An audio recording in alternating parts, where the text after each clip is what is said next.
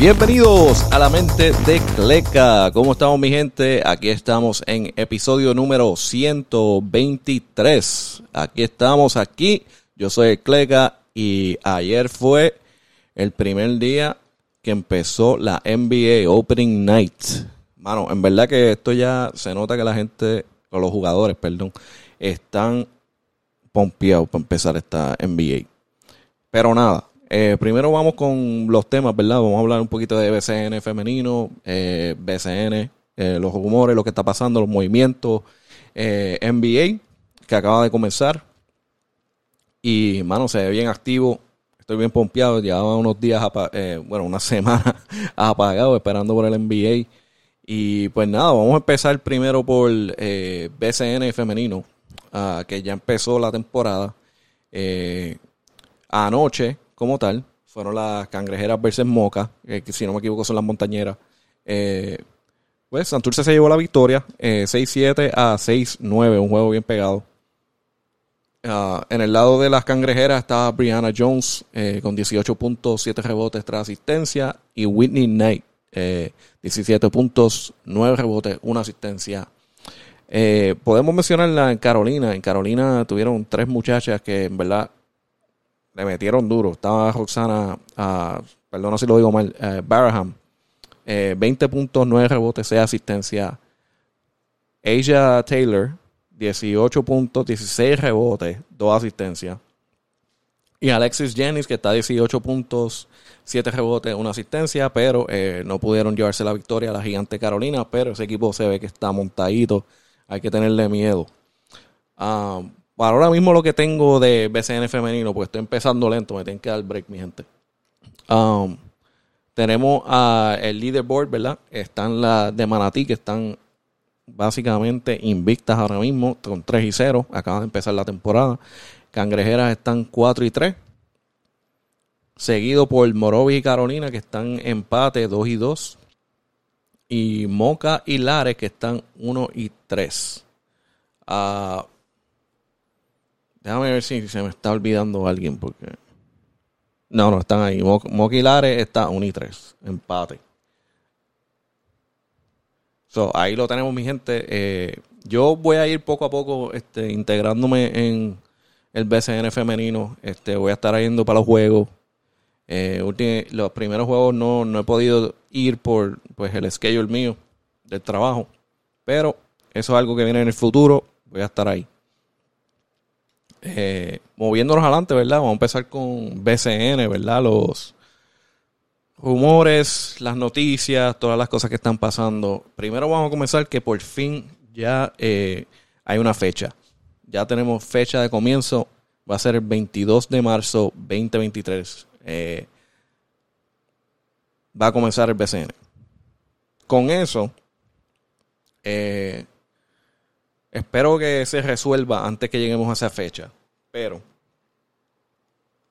ya se ha mencionado en las redes eh, varios posts de jugadores, en especial eh, Ángel Rodríguez, ah, que juega de Bayamón los Vaqueros, eh, que ha dicho varias veces, y yo estoy completamente contento y feliz de estar con los Vaqueros de Bayamón, pero nos están ignorando a todos los jugadores, y no es necesariamente los vaqueros, es la liga entera, que está diciendo nos están ignorando porque, si no me equivoco, fue después de María, nos pusieron un cap, ¿verdad? De 40 mil dólares al salario de un jugador, el cual eh, no lo han vuelto a tocar, ¿verdad? Eh, antes de eso, el salario mínimo, o el cap, perdón, el cap de los jugadores, si no me equivoco, era de 80 mil dólares.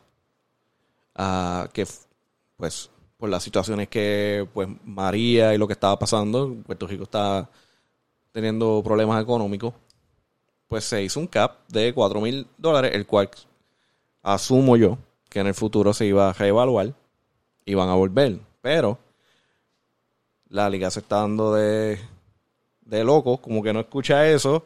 Los jugadores están empezando a hablar no es solo Ángel Rodríguez, el cual, por lo menos en las redes, en noticias, no se ha dicho nada de que están en comunicaciones.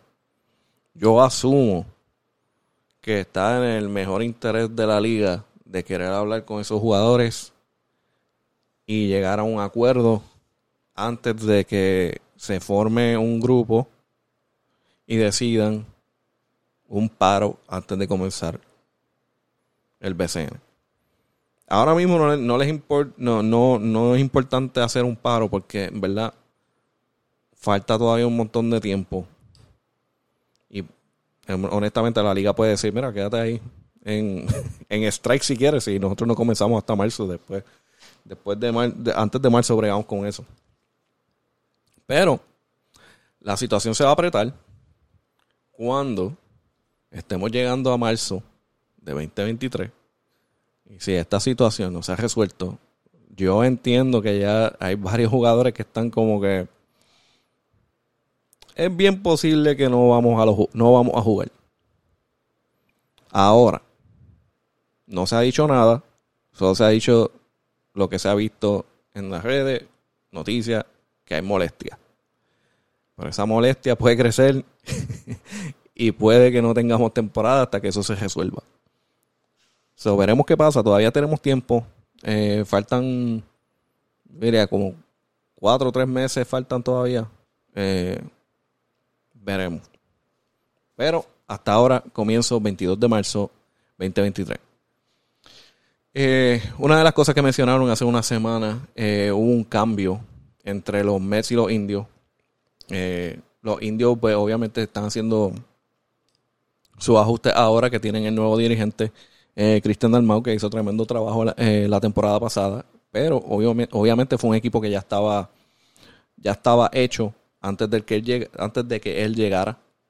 Y se hicieron varios cambios eh, en el momento de que la temporada estaba corriendo. Pero asumo que este verano, o bueno, este tiempo libre, van a querer hacer más cambios. Y esto fue uno de ellos, en el cual salieron de Jason Page tremendo jugador.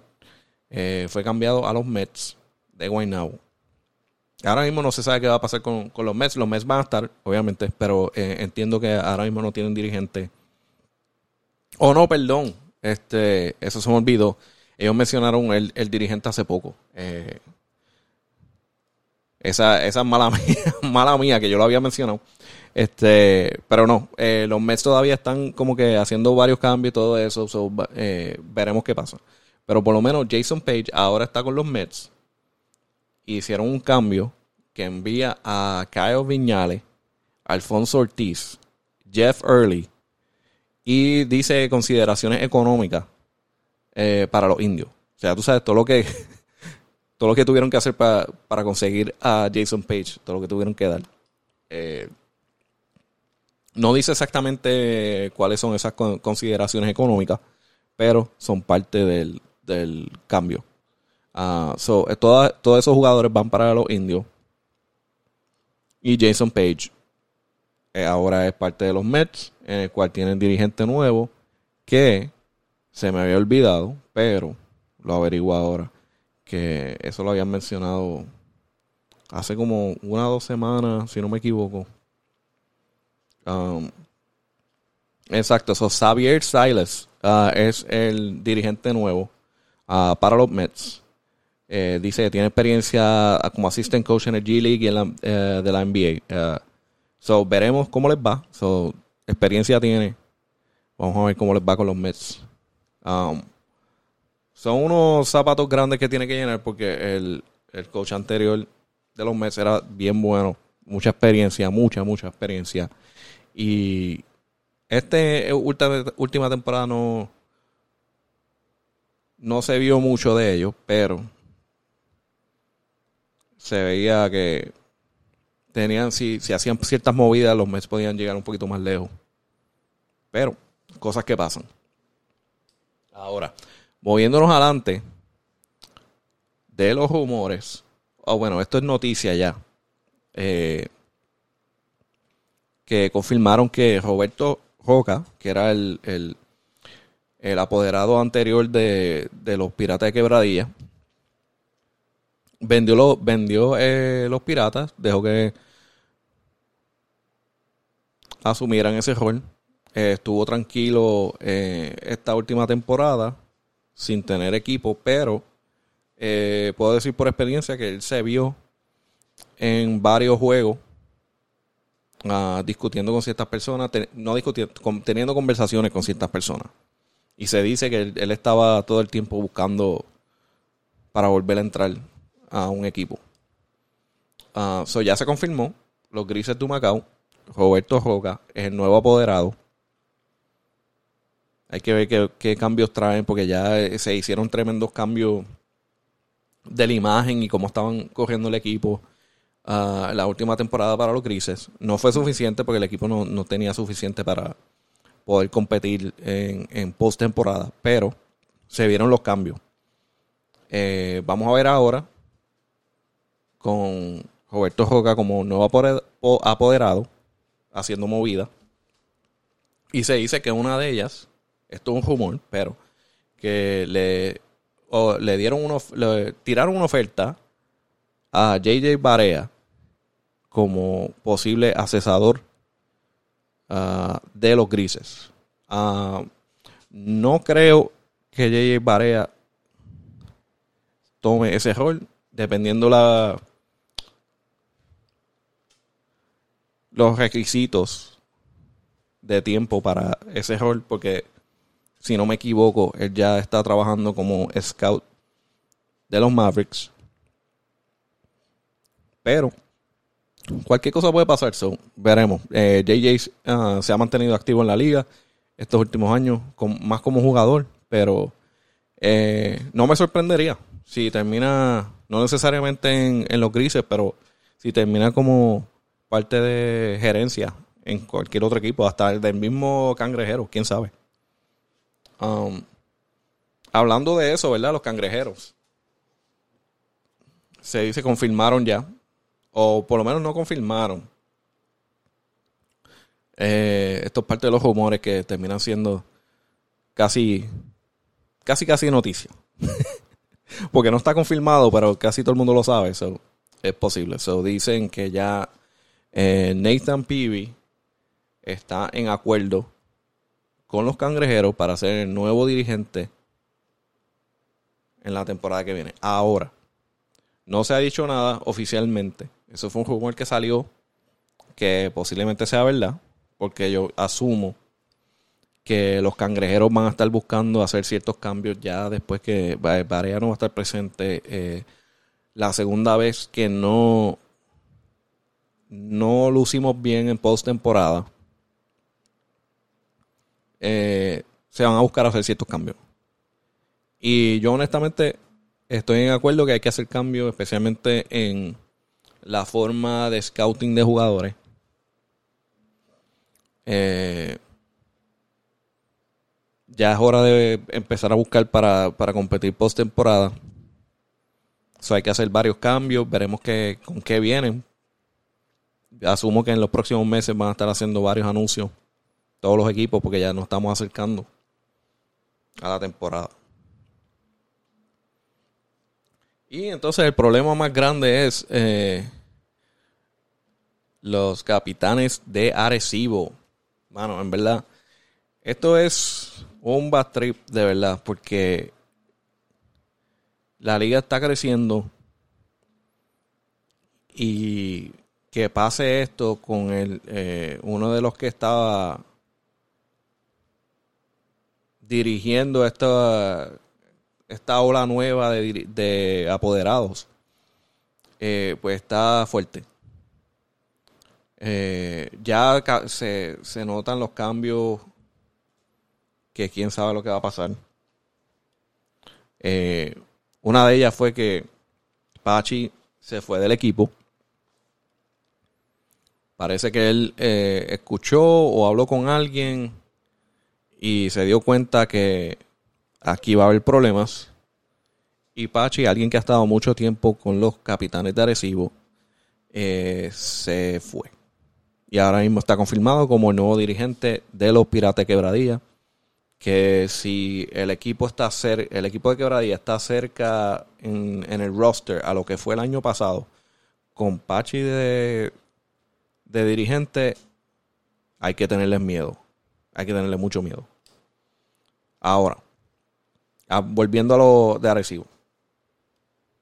Pues, ¿qué se ha dicho? Ya Pachi se fue.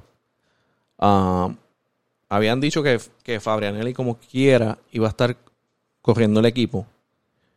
Pero acaba de salir una noticia en el cual, si no me equivoco, fue por la guerra del BCN. Ah, me perdono si, si lo dije mal, pero creo que fue fueron ellos. Eh, en el cual el BCN admitió eh, posible cambio, eh, posiblemente de venta o sindicalización del equipo. so, ahora mismo está casi seguro que Fabrianelli o Anuel no estarán administrando el equipo. Yo, con lo que he escuchado, ¿verdad? Asumiendo que tendrá que ver con la demanda y ciertas cosas pues ya no se, no se pueden hacer hasta que se resuelva esa demanda. Asumo que administrar el equipo es parte de... No lo tengo confirmado, eso es yo pensando a lo loco. Que yo asumo que mientras la demanda está cogiendo hay ciertas cosas que no se podrán hacer y eh, una de ellas será administrar el equipo. Lo malo de eso es que ahora perdemos uno de los grandes que estaba eh, empujando esta nueva ola de crecer BCN, de traer apoderados nuevos que quieren crecer la liga, que quieren eh, mejorarla. Eh, alguien como Fabrianelli, que es bien eh, conocido en la liga BCN, que se nota que él realmente le importa esta liga. tendremos que esperar qué pasa entre Anuela y Fabrianelli para ver qué termina pasando con los capitanes de recibo y puede ser posible que ya para el tiempo que se resuelva eso ya ni, ni sean dueños de los capitanes de recibo si terminan vendiéndolo. Que sería algo triste, ¿verdad? Eh, veremos qué pasa ahí. Ah, hablando de administración y todo eso, ¿verdad? Este, y de Fabrianelli y Anuela perdemos uno y, adquirimos otro. Eh, Osuna, que se dice que lleva ya varias, eh, las últimas dos temporadas, si no me equivoco, tratando de conseguir un equipo. Ah, ha estado en negociaciones cercas ah, con Mayagüez. Eh, se terminó cayendo. estaba en las redes. Yo no sé si, si eso era más trolling o, o de verdad, pero estaba diciendo a San Germán que le vendieran el equipo para mejorarlo. yo asumo que eso fue más trolling que nada, pero, pero era parte de lo que había tirado ahí. Y se dice que estaba en comunicaciones para traer un equipo para Manatí. Y lo que se terminó confirmando es que llegó a, a, un acuerdo con los brujos, los apoderados de los brujos de Guayama, eh, y llegó a ser aprobado para mover el equipo a Manatí. Otra de las cosas que aprobó fue cambiar el nombre. Y se dice que el nombre de los brujos de Guayama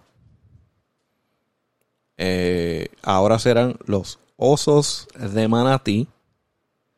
En el cual se escuchó en las redes un poquito de molestia para algunos. En el cual eh, para Manatí el nombre de equipo usualmente es Atenienses ah, por el momento. Ese es el historial de Manatí aparentemente. Y pues hubo molestias en las redes de que no debería poder cambiar el nombre del equipo, bla, bla, bla.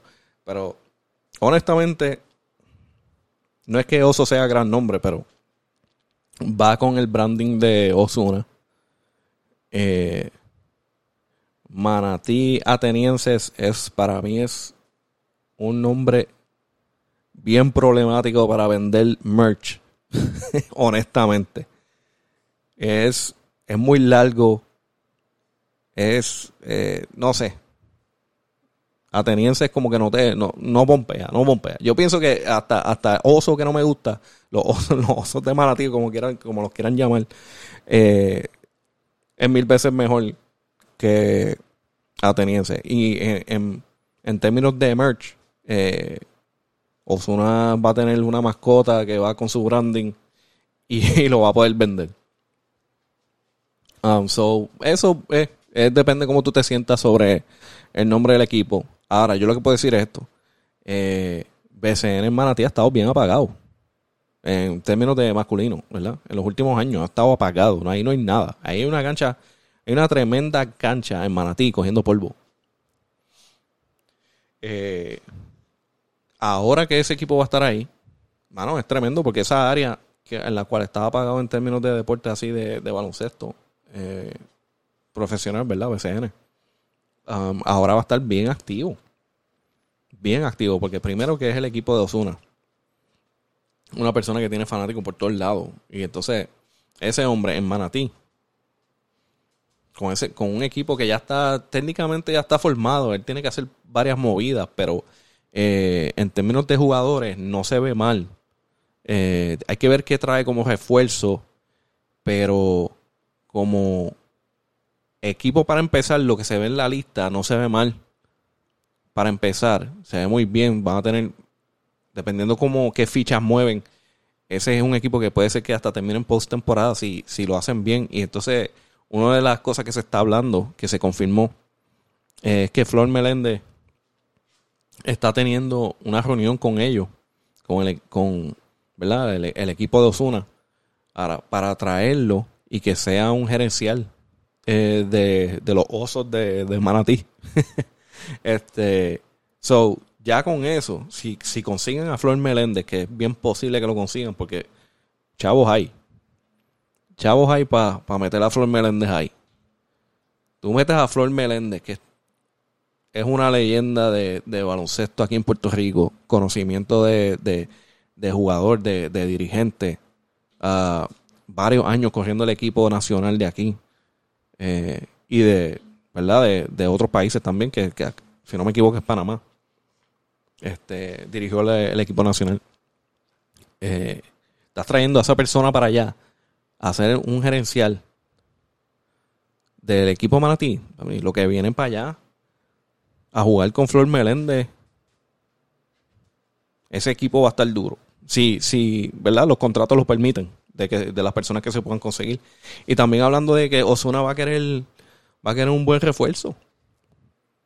So, quién sabe qué, qué, qué saca de la manga ahí de, de refuerzos para traer para, para Manatí. Ahora, la parte negativa, ¿verdad? Los brujos de Guayama, que llevan años ahí. Guayama se queda sin equipo. So, una área de Puerto Rico se levanta, la otra se cae. Una área en Guayama en la cual que tiene fanaticada. Eh, perdió el equipo. Hay que ver ahora si, si el plan, si alguien tiene un plan, ¿verdad? De, de, traer a, a los brujos de, de, Guayama de nuevo, como un equipo nuevo, a, a Guayama. O si simplemente Guayama no tendrá equipo hasta quién sabe cuándo. So, el pueblo de Guayama lamentablemente se quedó sin equipo hasta el momento. Eh, no he escuchado planes de que haya alguien que tenga, tenga algo en la manga de que vaya a traer el equipo, pero sería bueno que, los brujos de Guayama existan eh, para la temporada que viene. Eso está por verse, no se ha confirmado nada. Pero veremos ahí. Lo, me hubiera gustado que hubiéramos tenido los capitanes de recibo con Anuel confirmado, sin problema. Eh, Osuna en Manatí. Y entonces Bad Bunny Cangrejero. Los indios mejorando. San Germán con el mega run que tuvieron en la postemporada. Que fue increíble. Para casi, casi ganar un campeonato y traerlo para San Germán. So, este año San Germán va a estar ready. So, y la fanaticada está pompeada. So, el BCN está creciendo. Es triste que ahora pues, Arecibo tenga ese problema y Guayama se, quede sin equipo. Pero entiendo que eventualmente, si las cosas siguen positivas, trayendo más dueños, eh, va a mejorar, va a mejorar. Y vamos bien. Eh, se dice ya que hay como cuatro o cinco eh, personas que han llamado a para han llamado para ver si la posibilidad de ser dueño de, los capitanes de Arecibo. capitanes de Arecibo es un, un gran equipo que tiene su historial dueño va a tener, eso no va a tener problema. La pregunta es que, que es que sea si va a ser un buen dueño como lo estaba haciendo Fabrianelli y que mueva al equipo para ir mejorando. So, hay que ver eso. Y eso es lo que tengo hasta ahora por el momento de BCN.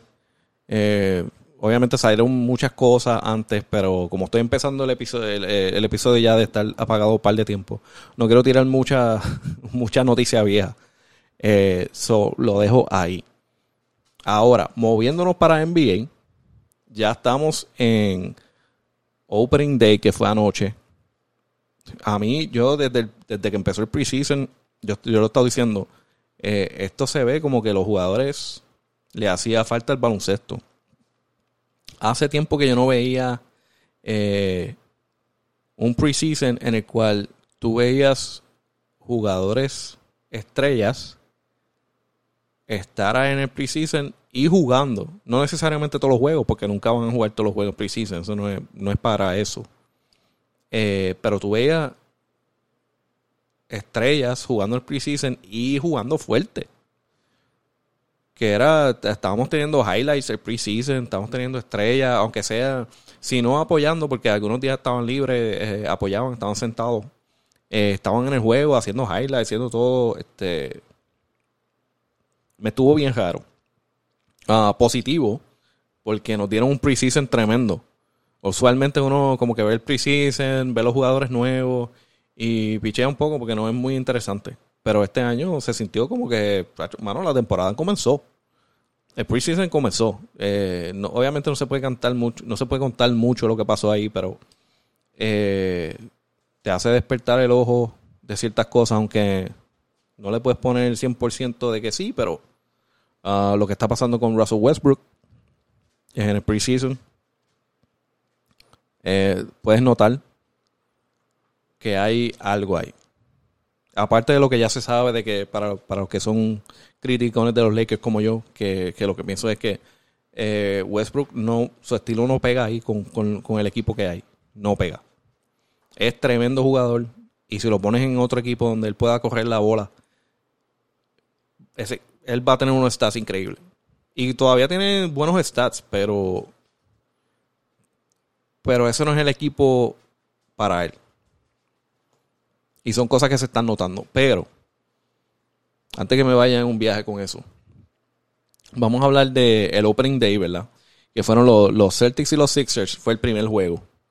Uh, tremendo juego. Se vio que, mano, normalmente los primeros juegos como que sí se juega, pero no se ve mucha importancia. Como que eh, se ponen más serios más adelante en la serie, en, la temporada. Pero esta, hermano, hubieron, hubieron casi peleas entre Joel Embiid, Brown y, y, otro, y Tatum. Eh, tú sabes, no, nadie se zumbó ni nada, pero este, tú sabes, hubo como que medio rebuleo en la cancha. Este, Harden, Harden se ve bien y se ve mal a la misma vez. es como que, eh, no sé, mano, no sé qué pensar. Eh, primero que nada, déjame mencionar, ok, los Celtics terminaron ganando 107 a 126. No mucha defensa ahí. Eh, Harden metió 35 puntos, 8 rebotes, 7 asistencias, tremendos stats. Joel Embiid, 27 puntos, 15 rebotes, 5 asistencias, tremendos stats. Tenemos a Maxi, Maxi 21 puntos, un rebote, 2 asistencias. Después vamos a los Celtics, ¿verdad? Eh, Brown, 35. 35 puntos, 3 rebotes, 2 asistencias. Tatum, 35 puntos, 2 asistencias. perdón, 4 rebotes, 12, 12 rebotes, 4 asistencias. Smart, 14 puntos, 3 rebotes, 7 asistencias. So, los Celtics todavía son un problema. Se creía que iba a haber un, un pequeño descuadre, ¿verdad? Con lo que es Ime Udoka, con la controversia que pasó con él, ¿verdad? Que ah, ya que este es mi primer show, pues déjame mencionarlo porque esta es noticia vieja, pero eh, no he hablado de él. So, Ime Udoka, eh, antes que empezara la temporada, eh, se encontró bajo una investigación en la cual cosas que pasaron ya del año pasado, habían rumores y habían pasado cosas de que él estaba saliendo con una empleada de los Celtics y eh, se dicen que era, inicialmente se decía que era de mutuo acuerdo. Eh, los Celtics hicieron una investigación. Aparentemente encontraron algo que no les gustó, aparte de lo de que estaban teniendo una relación. Eh, entiendo que los dos estaban casados. y Medoka y la, la, pues la empleada de los Celtics también estaba casada. Eh, se dice que bajo la investigación, estos rumores, porque ya no han confirmado nada, eh, pues salió algo que no iba en ley, aparte de que no pueden tener relaciones así. Eh, y pues Ime fue suspendido por un, por un año. ¿Qué pasó con la mujer? Eh, no, han, no, han, dicho nada sobre eso. Um, no puedo comentar mucho porque no sé si esto es un algo de que sepa y Modoka se pasó de las rayas y por eso es que solamente lo están suspendiendo a él o si es que eh, simplemente lo suspendieron a él y a ella pues la dejaron ir. No se sabe. Lo que sí se sabe es que Imodoka está suspendido por un año en el cual asumo yo que es de forma de castigo porque si hablamos claro, me toca, tú lo votas mañana, ese tipo tiene trabajo en una semana. Es la verdad. Es la verdad. Él va a tener trabajo en una semana. So, como tú lo castigas? Lo suspendes un año. No puede hablar con nadie, no puede hacer nada. Se tiene que quedar ahí sentado. So, alguien, alguien le tiró la mala ahí. Si se lo merece o no se lo merece, eh, eso los Celtics lo sabrán, porque solo sabemos la, la noticia inicial. Eh, si nos dejamos llevar por la noticia inicial de que es un mutuo acuerdo, una relación de mutuo acuerdo, los dos deberían ser votados, honestamente, o suspendidos. Los dos deberían ser suspendidos o votados, como sea, como decía los Celtics. Ah, en este caso, lo único que se sabe es suspensión y Mudoka un año. Veremos qué pasa ahí. Ah, pero, anyway, eh, eso quiere decir que el asistente se convirtió en el nuevo dirigente de los Celtics. Y ya, obviamente, es el primer juego. No podemos decir mucho. Pero se ven bien. Se ven más que bien. So, veremos en la temporada si eso sigue así. Y si los momentos fuertes en la temporada o momentos clutch en post temporada es que se va a notar cuando se necesite un dirigente a nivel de Ime Udoka. Por ahora, van súper bien, primer juego. No podemos decir mucho, en primer juego. Ahora, ¿qué podemos decir de los Sixers? Los Sixers se ven bien. Eh, Harden es, increíble eh, porque los stats dicen mató. 35.8 rebotes, 7 asistencias. Mató. Tuvo unos highlights increíbles. Eh, también tuvo unos unos highlights que tú dices, diablo. Eh, tuvo un highlight en el cual estaba medio en fast break, hizo un crossover, mandó el tipo volando de que se cayó para el piso como par de, par de pies. Se quedó solo en la línea de tres y tiró una clase chuleta que ni siquiera tocó el aro. Y tú dices, wow, ¿de dónde salió eso? So, veremos qué pasa. Por lo menos los números dicen el mato.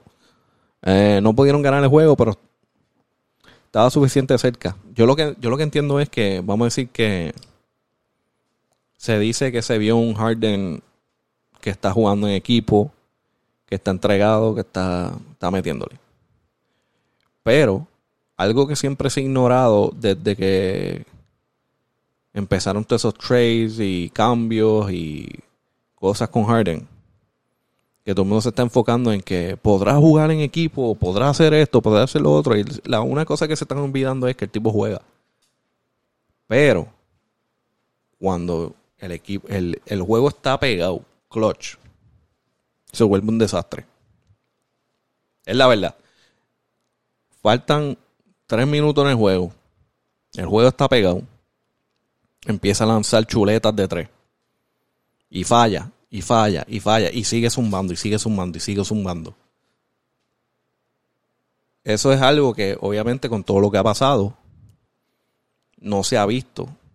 Porque no hemos llegado a ese momento. Pero yo creo que esta temporada vamos a llegar a eso. Y si la idea no es dejar a Joel Embiid ser el que tenga la bola al final del juego, Harden se va a revelar y posiblemente vamos a ver el Harden viejo en el cual se pone nervioso en el clutch y empieza a zumbar chuletones de tres.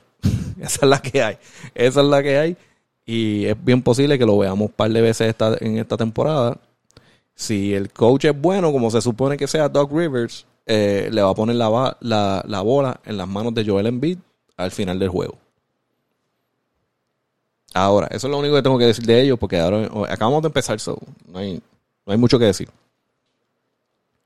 Eh, otra cosa que vimos, ¿verdad? El, Lakers y Warriors, tremendo juego para ser el primero, mano, tremendo juego. Eh, estuvo el ring ceremony eh, de los Warriors, para colmo, para, para ponerse en la cara ahí a los Lakers.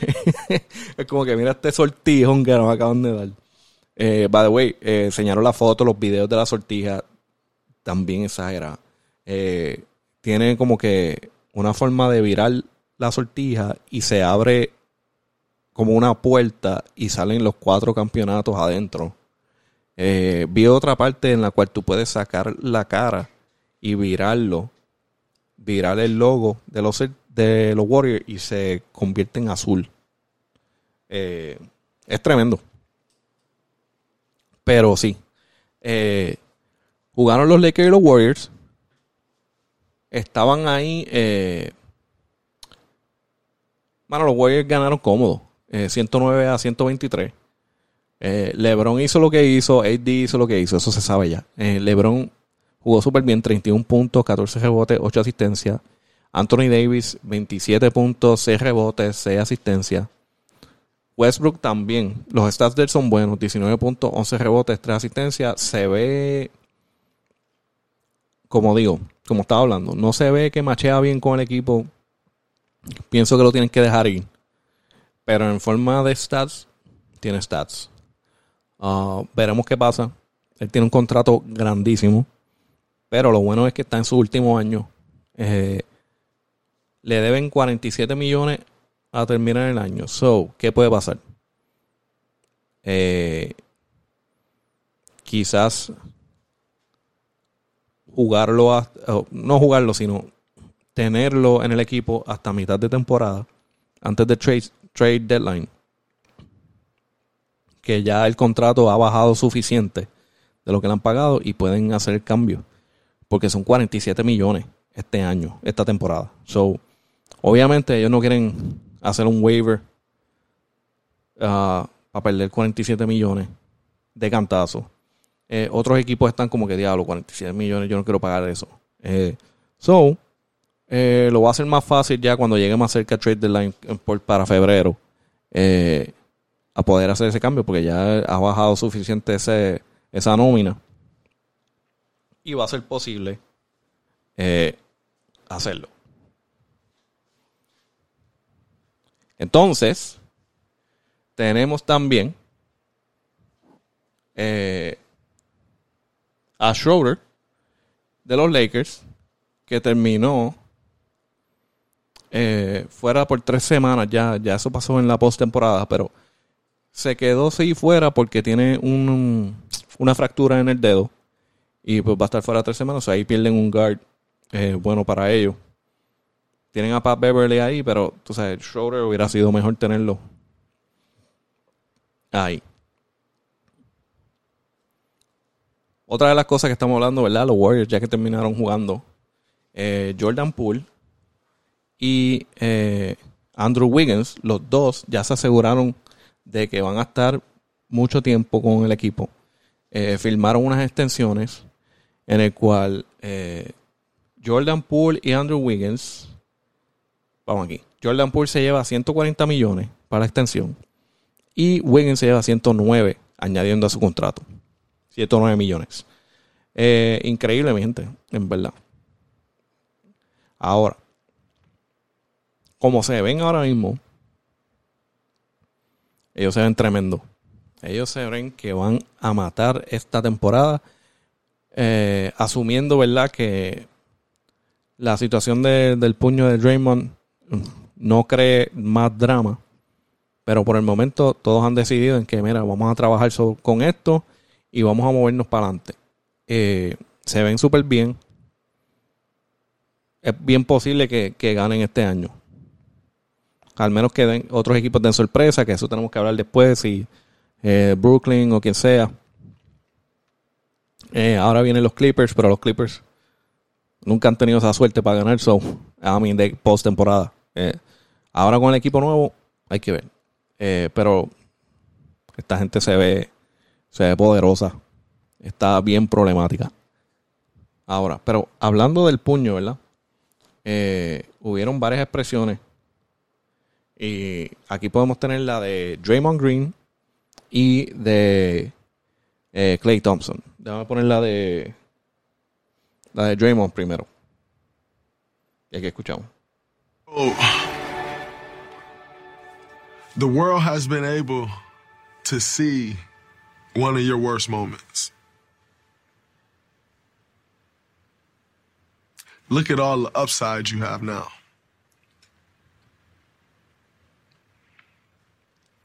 And it's a totally, totally different way of looking at it. Like the world has seen one of your your worst moments. Look at the upside, and I can live with I can live with that. So tenemos ahí, ¿verdad? a Draymond Green hablando que, le dijeron básicamente, el mundo te vio en tu peor momento y tienes que mirar en la parte buena de eso, que ya es como que... Sí, este, básicamente ya te vieron en tu peor momento, pudiste sobrevivirlo y ahora es mirar para mejorarlo, seguir para adelante.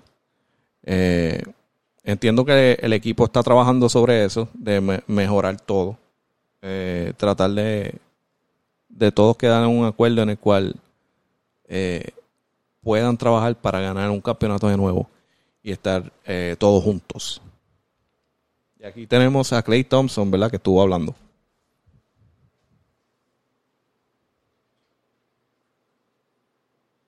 Y déjame ponerlo ahora. To work it out with you guys as a whole. Uh, Dre had to get our trust back, and he was very willing to do so. I mean, without Draymond, we're not the Warriors, and without JP, we're not the Warriors. Like JP's our future. Dre's a legend, gonna have a statue outside one day. But it's just brothers fight. We spend more time with our with each other than our families, which is just a reality. And we butt heads sometimes, and we'll move past it, and we're just set on repeating. We know how hard the encore is, and I know we can do it. Show the ring one more time. Let's put on, yeah. So, ahí tenemos a Clay Thompson, ¿verdad? que estaba hablando sobre la situación.